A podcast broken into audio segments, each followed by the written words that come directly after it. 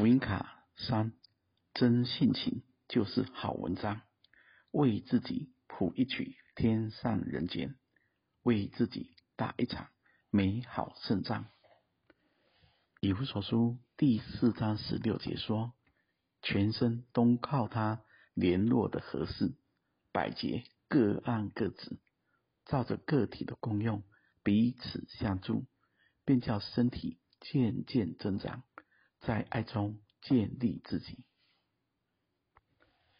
每一个人，不论活了多久，总是喜欢跟单纯的、真心的人相处。哪怕我们人生经历了无数的岁月，我们仍旧喜欢孩子的天真无邪，仍旧喜欢人心中的赤子之心。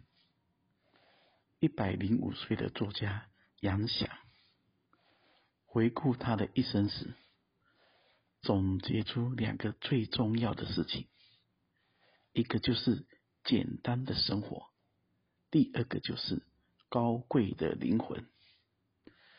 简单的生活，说出了人知道自己需要的是什么；高贵的灵魂，说出了人活着。不单单是眼前，还有最深处灵魂的渴望。不要活得太累，不要走得太快，在你生活的酸甜苦辣里谱出美丽的音符，在你高山和低谷中打一场美好胜仗。真性情就是坦率的接受自己，不论好或不好。都有神美好的祝福，因为神也是按着人的本相接纳的人。然后，请大家再想想刚才我们读到的经文，在爱中建立自己。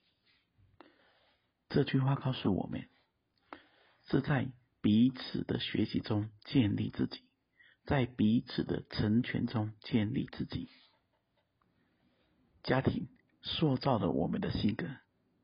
工作塑造了我们的能力，而教会塑造了我们的生命。我想，一个人如果能在自己的内室中遇见神，又能够在群体中服侍神，这是多么美好的事！当人被神爱所充满时，所流露出来的就是真性情，就是好文章。最后，大家可以想一想，我一生的道路是否正走在简单的生活、高贵的灵魂中呢？